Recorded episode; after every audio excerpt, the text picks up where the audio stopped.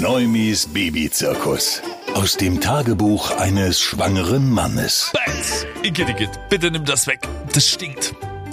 Neuerdings mag sie nicht nur keine Pilze, sie sieht sogar so aus, als ob sie gleich ihren gesamten Mageninhalt in meine Richtung bringt. Da fragst du dich wirklich krass, was geht eigentlich ab so mit diesem, mit dem weiblichen Körper, dieser, ja, Hormonfasching, der macht jetzt also vom Essen auch nicht halt. Neuerlich ist sie mit äh, im Prinzip 180 aus der Küche rausgedüst, weil der Geruch des Spülers dermaßen schlimm war. Und noch verrückter. Sie hat zwei Minuten Bock, übel auf was zu essen.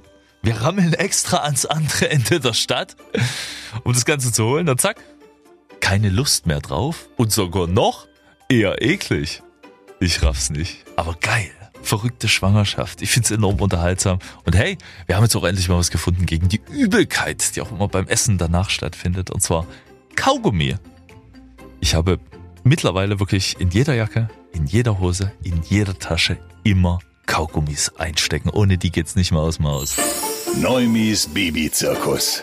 Aus dem Tagebuch eines schwangeren Mannes.